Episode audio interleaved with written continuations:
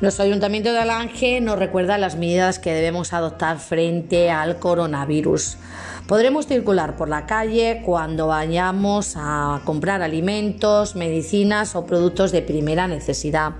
cuando vayamos al médico, cuando tengamos que desplazarnos hasta nuestro lugar de trabajo, cuando tengamos que volver a casa, cuando tengamos que acudir a cuidar de nuestros mayores o de aquellos que precisen de nuestra ayuda para ir al banco por causa de fuerza mayor o situación de necesidad. Ya sabéis que lo tenemos que hacer de forma individual, salvo eso sí que tengamos que acompañar a alguien que lo necesite.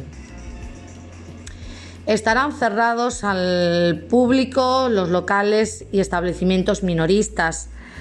la apertura al público de los museos, archivos, bibliotecas, monumentos, así como de los locales en los que se desarrollen espectáculos públicos,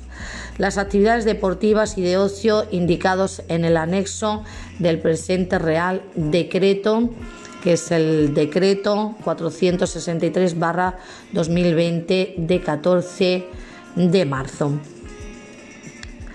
También las actividades de hostelería y restauración, pudiendo